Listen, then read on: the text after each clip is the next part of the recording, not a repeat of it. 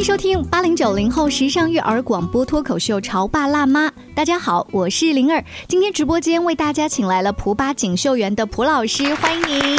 您好，大家好。啊，我当跟蒲老师发出邀请的时候，说：“哎，最近您空闲一点了吗？”蒲老师给我回了一句：“幼儿园里无闲人。”幼儿园里无闲人，就是我什么时候问他，其实他都挺忙的。所以我不知道蒲老师最近您到底在忙一些什么呀？呃，在忙就是新生家长的一个咨询，嗯，他们入园官员的咨询，他们对幼儿园来进行了解，孩子马上要上幼儿园了，要做哪些准备？嗯，我同时也是我们大班的一个老师，我们大班叫彩虹班，嗯。嗯，我同时也是我们彩虹班的老师，彩虹班正在呃准备呃进行一场毕业之旅。对，我们的毕业之旅是呃野外生存，然后之前因为疫情的原因，就是不能够离开这个本市嘛，所以可能呃觉得可能不太能够实现了。现在疫情逐渐呃管控的很好，我们现在可以去一些周边的地方，嗯，啊，我们正在组织这个筹划这个毕业之旅。哇，这个毕业班旅行这个概念，在我印象当中是高中。就是甚至有一些学校至少也要初中吧，你们幼儿园大班的小朋友就搞毕业旅行，而且不是说我爸爸妈妈单独带他坐飞机出去玩一个家庭的仪式感，是你们整个园里的这个理念是从何而来？你们还挺挺放心的。我们的孩子从两岁多入园开始，我们就有意识的培养他，呃，独立自主的能力。嗯，这里面有照顾自己的能力、照顾他人的能力和照顾环境的能力。嗯，所以两岁多入园的孩子。嗯，像他吃水果这件事吧，嗯，就是自己去啊取水果，去洗水果，然后来切水果，然后自己吃，自己吃完了以后去洗清洗他的托盘小叉子，然后放回去。那这么小小的一件事，就可以看到我们是有意识培养他这个能力的。等到孩子渐渐的长大。到了大班这个年龄的时候，他们已经非常的独立自主，就对自我的那个认知是很高的，就是我可以做到什么。而这个高的自我效能认知给他带来的就是自信心。嗯，所以我们在此之前可能也会有一些跟孩子的建构沟通，然后孩子们表达啊，我想去夜观，想晚上看星星，我想去想登一座山，我想去干嘛干嘛。孩子的这些呃愿望，我们都。会把它放在就是毕业前的这个毕业之旅来实现，也是一个小小的仪式感。哦，所以就是先记录孩子们真实的，像做了一个市场调查一样。对对对，是的。然后我们再一一实现。也许提建议的那个孩子就会发现，老师你真的在听我的话，所以才会今天帮我实现这个梦想。是的，呃，幼儿园我们服务的是是孩子，支持的就是这个个体。我们的理念就是。支持孩子成为更好的自己，呃，所以我们会去倾听他的内心，他的想法。嗯嗯，这个毕业旅行的设计，家长参与吗？家长没有参与。哦，就是 比如说你，我们也采访了一些家长，对他们他们怎么想？呃，有一半的家长说，可不可以带我们一起玩？嗯，他们其实不完全是说不放心，就是自己也想玩，是吧？对对对，嗯，不放心的，好像在我们园儿，嗯。啊，很少，这也是有这个叫班级文化的哈，就是你们的家长培育出来的也非常的佛系。我们在陪伴孩子的过程当中，其实也花了，呃，我觉得有将近一半的精力，其实是在陪伴家长。嗯，因为家长最初把孩子送来，他们也是会焦虑的，嗯，也是会有各种担心、各种控制，然后各种对幼儿园的要求等等等等。然后我们陪伴他的过程当中也。带他一起去看见我们教育的目标是什么，我们想协助孩子成为怎样的人。在这个过程当中，他们也逐渐的就放松了，嗯，然后就啊，更多的祝福，而不是更多的担忧，嗯，所以他们才能够比较放心的让孩子去参加这种大班独立的毕业旅行，即便有要求，也真的是自己是一个贪玩的大宝宝，自己也想玩哈。刚才呃，蒲老师说到，你还要接待一些新生入园的家长，我想那些家长在刚刚入园，如果看到未来他们的孩子长成的那个样子。他是非常放心的，还是哎呦，那你们这样搞怎么行呢？我觉得不行。呃，一半一半吧，都有的。嗯，就是刚开始听到这个事情，就包括宁儿，你也可能心里有一些啊低估什么的，这个声音也会有。嗯，呃，所以新生家长也会有。嗯，我们的新生官员哦，我们现在是六个班嘛，几乎。就新生来官员的时候，总能遇到孩子就是不在教室，他可能是在小区里，可能是在公园里，有可能是在就是离我们园很远的公园里上公园课，在公园里去徒步去远足，嗯所以就是听到徒步去远足这件事情，家长可能都也会有一些有嗯，些担心心。。所以你才说，你们不仅教育孩子，也花了更多的时间来哺育家长，让他们放宽心来，陪伴他嗯们。所以我觉得做那个，如果说交学费的话，他是一个人交了学费，但是全家 都受益，哎，好像是这样哎。是吧？这很划来的一件事儿啊！哈因为，好像是这样哎，我们经常给家长做家长课，嗯做家长沙龙，做读书会，嗯呃，还有家长的那个教育咨询，包括心理咨询，因为很多孩子行为的出现了一些行为的现象，嗯这些背后都是有一些深层的原因，嗯而这些原因。大多数都来自于家庭，哦来自于父母，来自于父母的原生家庭，所以这部分我们工作嗯做的蛮多的。那既然你说到了，就是这种像延伸的服务也好，其实它像是家园共育，因为、呃，这个蒲老师你们在这个。蒲公英的巴学园里面经常组织一些户外活动啊，或者是一些主题活动。我们还是拿这种毕业旅行来举例子。您带的之前的各届毕业生都肯定组织过，你对他们的某一些行为有印象深刻的事情吗？您觉得需要跟家长好好的去沟通一下的？在过往当中有一些一个个小小的故事的发生啊，我分享给你，也分享给大家。嗯我记得有一次我们是去一座山上，那个山虽然不陡，但其实它路程还是蛮长的，因为毕业之旅都是在六月份嘛，嗯天气还是比较热的。在那个过程当中，有些孩子可能他有过登山的经历，但是他登这么远的山可能还不是很频繁，不是很经常，嗯然后他们就会特别累。嗯在这个过程当中，我们会看到有些孩子是彼此搀扶着，哦然后最后一步一步的到达山顶。这个过程当中，他不断的问老师啊，还有多久？还有多久？刚开始好像那个意志力好像就啊要被用完了，对他走不动了。嗯对，然后我们老师也陪伴着他，尊重他的节奏，尊重他的那个能力。最后大家相互搀扶着，就这样到达了山顶，还是蛮让人感动的。嗯嗯，这些可能都是他的第一次，而嗯被陪伴的那个孩子也是收获到了很多温暖和爱的。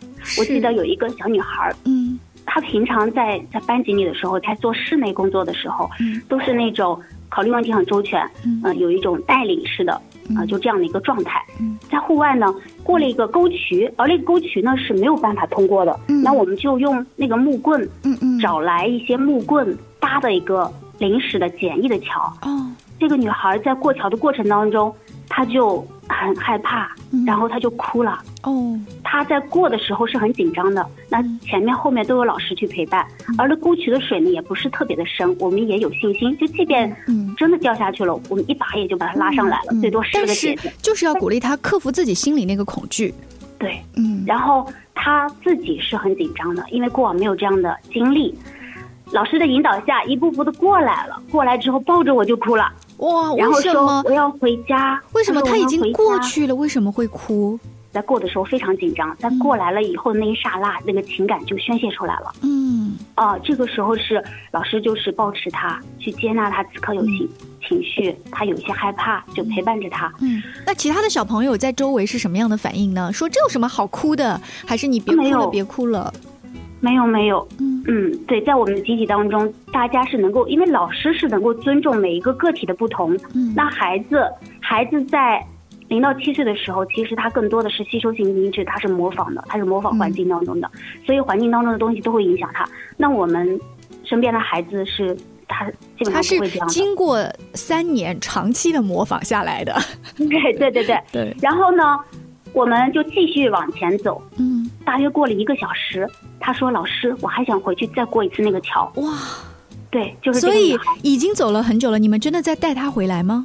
那次没有带他回来，因为那个路途大家有任务嘛就不允许继续，已经一个多小时后了。嗯但是我们在后来嗯，又带他走了一次，啊，就是始终记着孩子的这个，小又创造了一次。机会，就是带他走一次。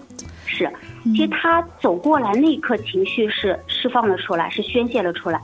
但是他平静了之后，嗯，他收到的是那种力量就。是我可以的这个力量感。嗯他就说我还要再走一次，嗯，就是我还要他自己也再走玩上瘾了。所以他他是评估了，就是我已经有了这个经验，嗯。我已经有了这个力量，所以我们带孩子去做一些尝试，做一些体验，可能看似稍稍有一些冒险，但这个安全是在成人的可控范围之内的，带孩子去突破一下自己是很有意义的。呃，我不知道在听节目的各位家长，你们在带孩子的过程当中能接受多少打一个引号的冒险的事情啊？然后包括你可以放手让孩子参加像这样子大胆的毕业之旅吗？我觉得这个都是有不同的教育者他背后的理念在的。如果说这个老师、这个园长他们的理念跟你们家的理念刚好不谋而合，那我觉得这个家园共育就会特别特别成功。我们稍微休息一下广告之后呢，请蒲老师跟我们接着聊一聊，从他最近在忙的这个毕业旅行聊起他们的育儿理念。你在收听的是《乔爸拉妈》，小欧零二，叫你变成更好的爸爸妈妈。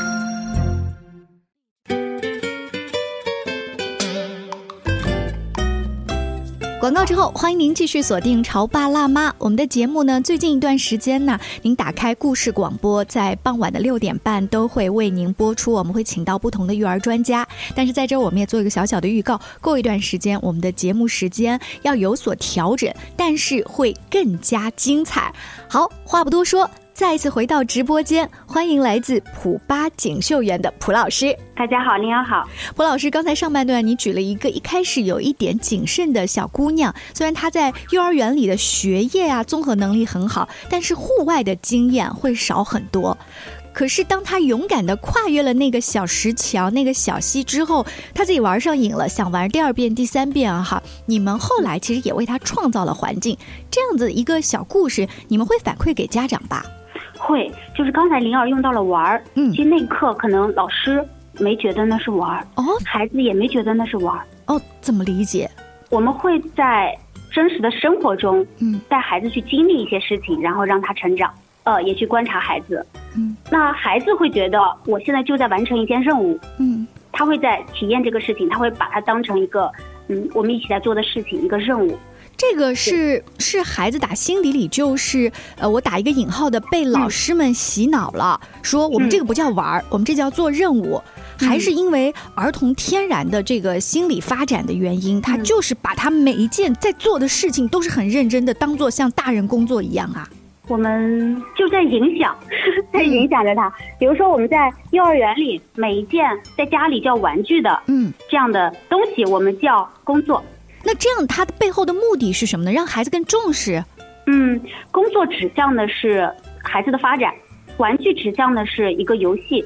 当然，我们也有游戏，也有娱乐。嗯呃，玩儿孩子肯定就是在玩儿中成长嘛，嗯这个也没有问题。你用玩儿也没有问题，我只是想表达的是那一刻，孩子没啊觉得我在过这个桥是在玩儿。因为他觉得这是一个非常艰难的任务，对于孩子来说玩儿应该是非常轻松的，怎么会有这么多担心跟害怕呢？嗯对我们后来到了一个有水区的地方，嗯然后我们在那玩泼水的游戏，嗯。那孩子认为是玩。嗯我们玩老鹰捉小鸡，嗯那孩子觉得是玩。我明白蒲老师的意思了，嗯、所以当你去反馈说，你看这个小闺女她一开始有点儿呃紧张，后来经过老师的鼓励变好了，哇，这个宝宝现在好勇敢啊！就你是跟家长这么描述吗？还是怎样？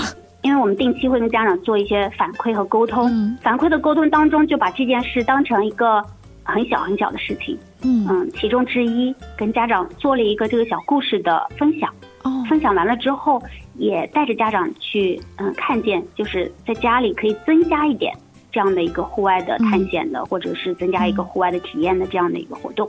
哦家，里你家里你并不是说这个呃探险活动或者毕业旅行一回来就立马跟家长反馈，就好像打小报告一样。这个事情哦，就是自然而然的，你们好像自己都快忘记一样，随嘴提出来的，这样让家长是不是觉得这件事情，呃，不会焦虑？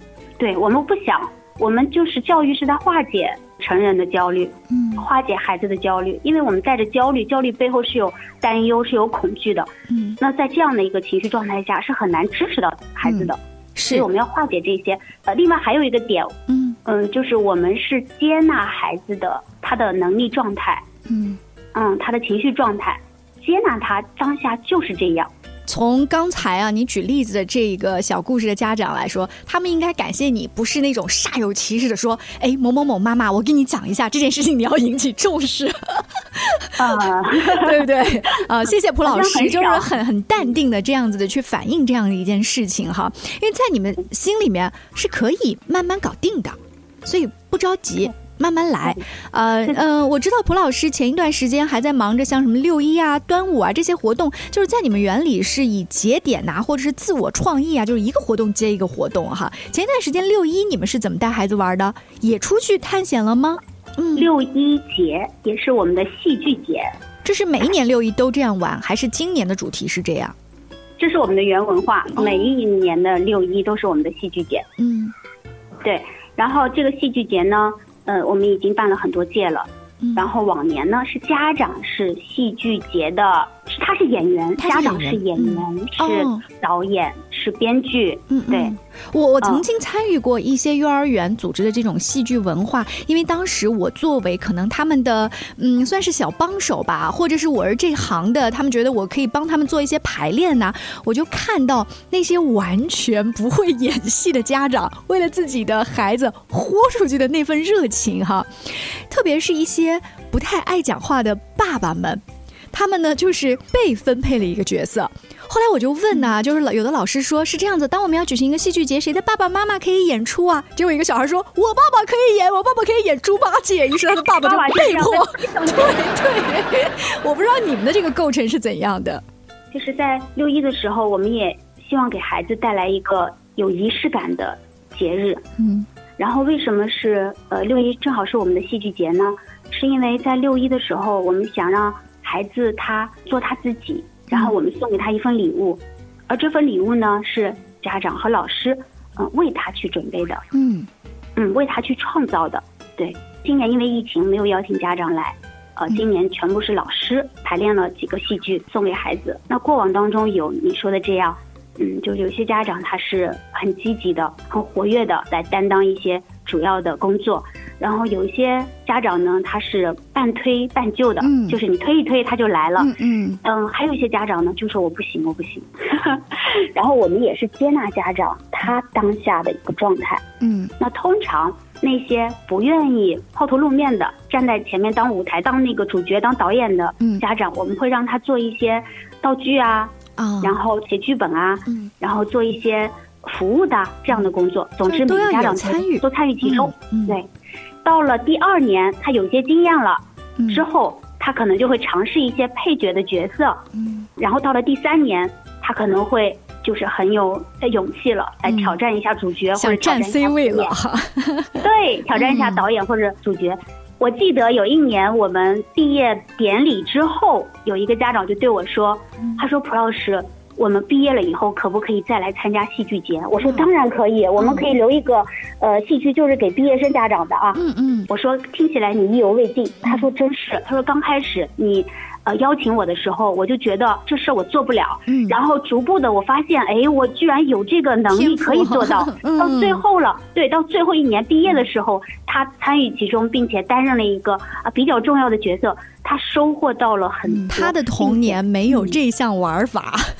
对，而且之嗯前呢，我们的成长经历当中，可能评判声会比较多，嗯。就是你你做不好，你做的不够好，类似这样的评判声会限制着我们。那我为什么要用戏剧节这个方式来包装你们的六一晚会呢？戏剧节，我们给孩子演一出戏剧，不仅仅是娱乐，嗯也是在鼓励孩子去思考，嗯让他感受各种角色、各种情绪、情感。他就是你在那个角色当中去去换位思考。对，是的。嗯然后他能在这个虚拟的一个剧情当中，他能够去感受他人的一些情感和想法，嗯他也能够去表达自己的，或者透过角色去表达一下角色的这个想法。嗯同时，他也能发挥自己的一个创造力，因为这里是一个共创的过程。是，我记得我小时候六一好像就是爱唱歌、会唱歌、唱得好、跳得好的孩子，排练一个舞蹈，嗯呃，搞一个合唱这样子啊。嗯后面也也会有很多园可能也是也是这样的。那我留意到，就是我做这件事情的时候，就是孩子在参与这件事情的时候，他要花出大量的日常的时间来排练这个节目。嗯嗯，那我呢更倾向于就是让孩子把就是日常的生活还给他们。嗯，就是然后呢稍微参与一下，稍微排练一下，不要搞这么麻烦，影响他们日常的玩儿。对对对，嗯然后还有就是，如果挑选了几个孩子，那个唱得好的、跳得好的来做这件事情的话，其他孩子其实他内心是不够平静的，嗯，他可能会有一份失落，嗯就是本来是他的节日，但他可能是带着一个失落的情绪的来哦参与其中。六一是他们的节日，嗯我们给他送一份由我们精心准备和创造的一个礼物，嗯带给他们，传递我们的爱和祝福。那我很好奇，一个剧里面它一定有主角跟配角，甚至有好人嗯跟坏人。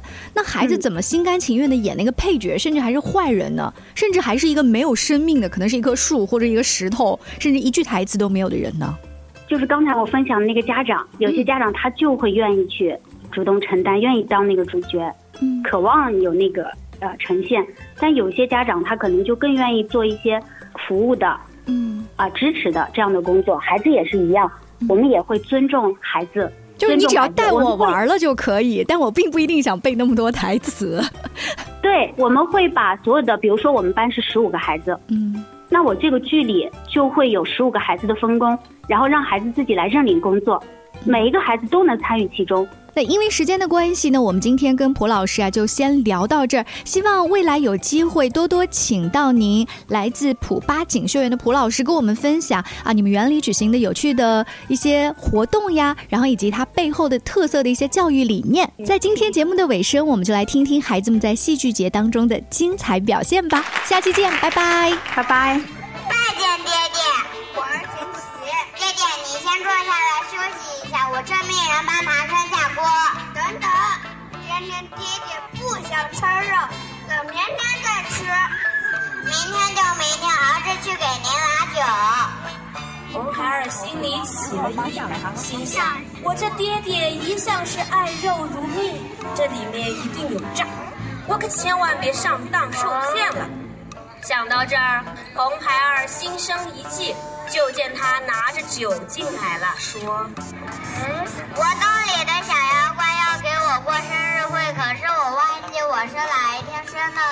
爹爹，你还记得吗？我年纪大了，我也忘了。等我回去问问你母亲。哼，你这妖怪一定是个假的。：“说着，红孩儿拿起旁边的火尖枪，大叫一声，朝孙悟空刺来。孙悟空连忙显出原形，抽出自己的金箍棒，架开了枪。孙悟空随后飞出火云洞，气得红孩儿咬牙切齿，无可奈何，只好关闭了洞门，